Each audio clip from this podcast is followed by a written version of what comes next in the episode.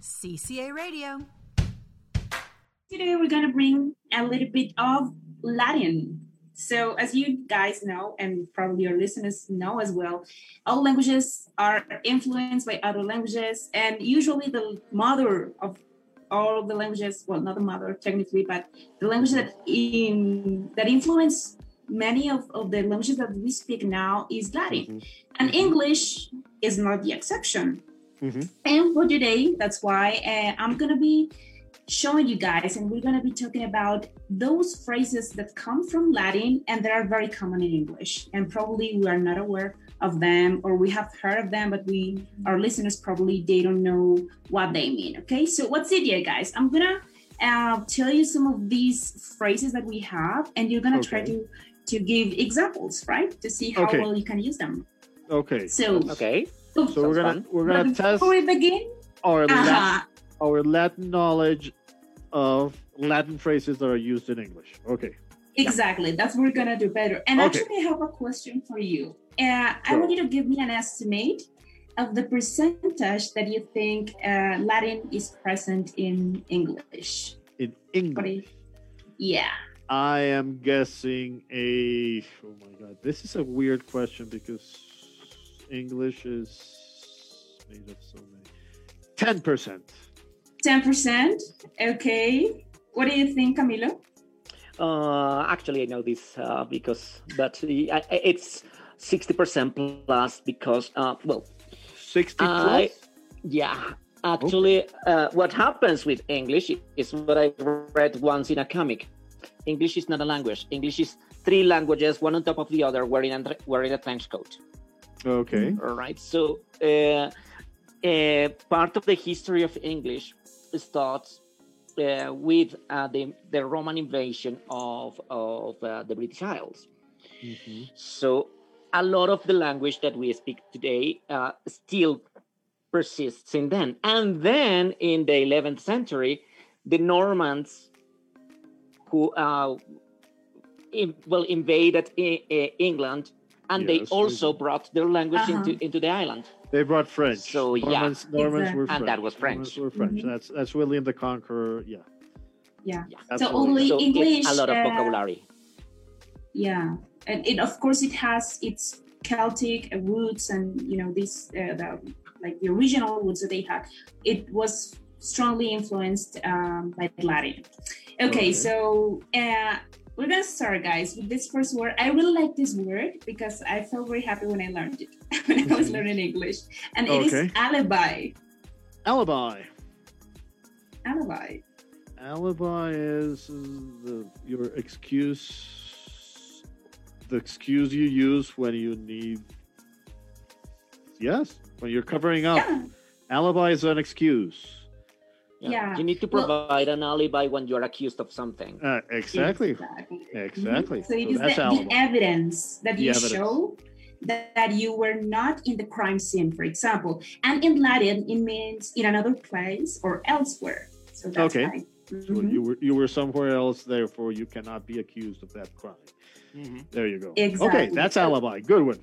That's a good one. Another one. Okay, this one I remember that I first saw it when I was watching this movie. ah, I forgot the name now with uh, George Clooney, and like in which they sing and it's an um, Oh, brother, where are they? younger- Oh brother, brother, Exactly. uh, the Coen That's a very good brothers. movie. It is a and the good word or the phrase, yes, it's bona fide. bona fide. Bonafide. Bona Oh, yeah. fide. Bona fide. Bona fide Of is um, good something- quality, I think. Bona fide is something that is, yeah, that is, bona fide, that is more important than, that it has been giving more importance that it should. Yeah, kinda. It, it's more related to um, like as Camille said, to the quarterly. So basically, it means something that is genuine or real. That basically you are not trying to harm, like kind of honest. It Okay. Would be a possible translation in, in English. Mhm. That you're Uh, but honest. you know what? We haven't used the words uh, in examples. So I said you have to provide an alibi. You have to provide an alibi Oh, yeah, to, sorry, prove, sorry. to prove your innocence. okay, let's go with bona fide. there you go. It's with bona Okay. fide. Bonafide. Is that the pronunciation though? Bonafide? Bona fide, yes. Right. yeah. Well, probably in Latin is different, but No, it is bona fide. Yeah. Okay, I don't know. is an Example adjective. bona fide. So it's no, no. Use it as they have. yeah. They have You can say, for proven example, that they he- have that they have acted bona in, in bona fide or something like that's a, that's a they have good acted, one. They have acted honestly or something Mm. the, that way. Yeah. Yeah, or he's like a bona fide man or a bona fide. Bona fide Person. man. Yes. That Mhm. is another use of it. Bona fide man. Yes. Yes, well, another one that is actually pretty similar to the Spanish version that we have the word. It is circa, Sitka. Circa, circa. Mhm. Yeah. approximately.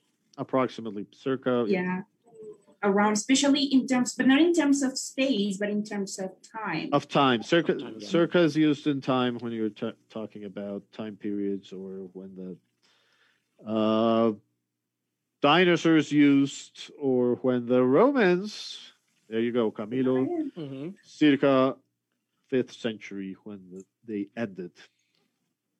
Yeah, There you When, the, when the Romans abandoned the, Brin- the British island, island Isles, circa 453, I think. I don't remember. So circa that's a good one. 476. 476. 76. Yeah, right. 76. Yeah, correct. Okay, circa. Yeah, and actually for this one we have abbreviations. We have C Mhm. period or CA C period. Yes, C period or period. CCA period. Oh, CCA like Centro para Americano. There you go. There you have it. Yeah. Okay. Okay. Uh, this one is pretty common, but sometimes many pe- we, we get used to see the word so regularly that we just forget what it stands for. And it is CV. CV. Curriculum CV. vitae. Exactly. Mhm. CV. basically, yes. Go It ahead. means the curse of one's life. Curriculum. That sounds even better. Well, The course of one life. hoja, hoja de vida. If you think about at it, it's the same thing. But It's I, kind of boring. I, I like the whole course of one's life. Where have you been? Yeah. What have you done? And that's Yep. your curriculum vitae. Exactly. So when you want to apply for a job, you need to submit your CV, for example. There you go. You submit your Okay, CV. for this one, this is not a very common um, expression that we use. I mean, it's not commonly used, but it is important for the United States Mm-hmm. because uh, it is the motto that we have. We can find in the um, official signal um, of of the country.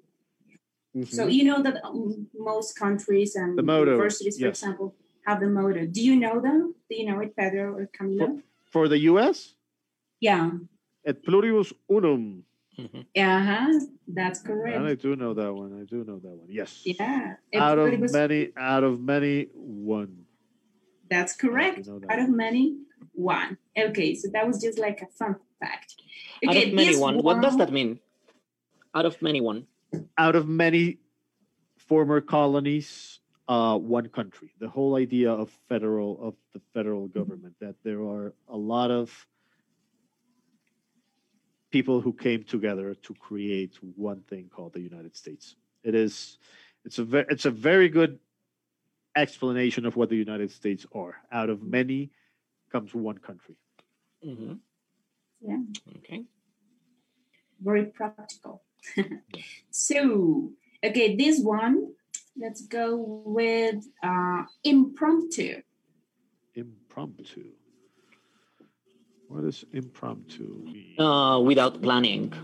When you didn't uh, really think about it, you just had, for example, uh, you are down the street and you have an impromptu performance, of Performance. theater or something like that. Uh, what is There it? you go. Um, uh, Impromptu mob It's- flash flash mob? What is the the word? flash Uh, mob, flash mobs. flash Those mob, are right? flash mobs, but Yeah. but flash mobs are not impromptu because they Yeah. are they are not. They are planned and organized, but for Exactly. the spectators, Uh, Okay. There you go. Yeah, yeah. Impromptu is improvisation. It's it has to Mm. Yeah. be the same. It's the same root and the same meaning. So most likely. yeah. improm- impromptu is improv, improvisation. Mhm. There you go. That's right. Mhm. Okay, this one is quid pro quo. Quid pro quo. That's a lawyer Yeah. phrase. That is one that the lawyers love. the lawyers do the paid that yeah you're doing Mm-hmm. the job to be paid in a different way yeah Mm-hmm. Mhm. Yeah, and, because and you more general expect terms. something in exchange. Exactly. it's more something in general exchange terms is- something in That's right. exchange you get something in So- exchange An example, guys. the lawyer is doing this job in, That's a good one. pro quid actually, pro uh, actually, uh, I've been watching um a show on YouTube that is Legal Eagle, and actually, Mhm. I think I have shared some episodes with you. And he talks about this, and it is never in a good light. Normally, what he says is that there was, for example, some exchange of favors. it's it's of the whole any idea nature. that you're doing that you're doing it that, that's what i said that you're doing it because you'll get something in return it's not so, Mhm. it's But it's something mean- that you shouldn't do. yes Okay, so kind Quid of pro a quo is not- corruption. it's it's not doing it for free. That the whole idea is that you're not doing it for free. You're getting something in return.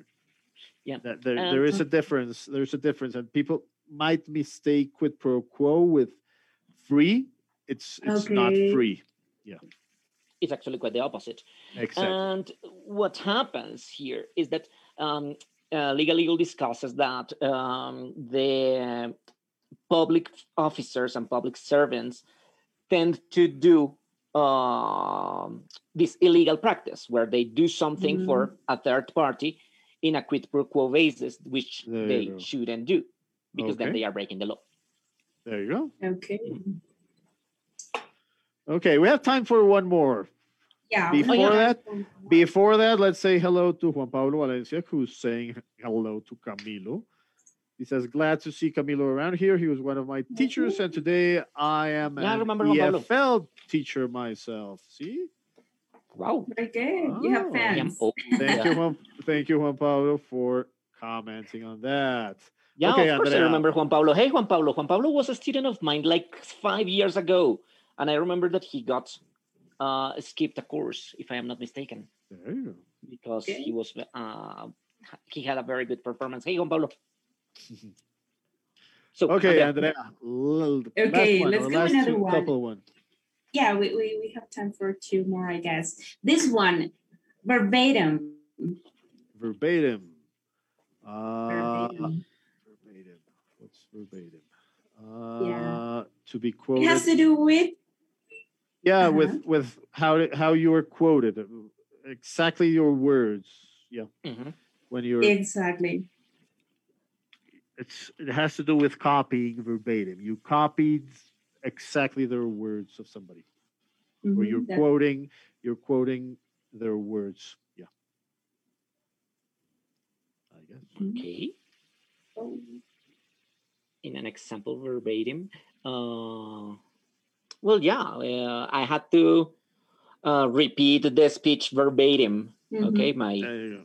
my speech writer gives it to me and I have to repeat it verbatim Verbatim. because Mhm. just like in But the word by original. word. Mhm. word by Let's word go. or in the original. Uh-huh. Let's go with uh, a very, uh, I think they're probably one of the easiest ones. Um, this one, IG, sorry, E EG, EG. E.g., actually that is one of the most difficult one because people keep mistaking it with E, IE.